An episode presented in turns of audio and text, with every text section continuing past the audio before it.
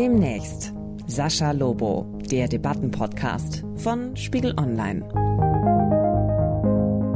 Guten Tag und herzlich willkommen. Mein Name ist Sascha Lobo und das hier ist eine Art Experiment. Es handelt sich nämlich um eine Verlängerung meiner Spiegel Online Kolumne. Der Hintergrund ist äh, schnell erzählt. Wirklich jeder hat gemerkt, dass wir inzwischen in einer neuen Ära angekommen sind. Die Zweifel an den Massenmedien äh, werden immer stärker.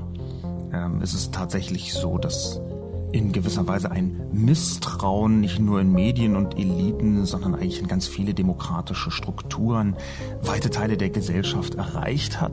Und von dieser sehr, sehr großen Ebene wieder zurück auf meine kleine Kolumne. Ich versuche herauszufinden, ob man bei Texten in den Massenmedien, bei mir also bei der Kolumne bei Spiegel Online, ein wenig Hintergrund geben kann. Warum schreibt man das? Wie schreibt man das? Auf welche Weise meint man vielleicht Dinge, die sogar missverständlich sein könnten?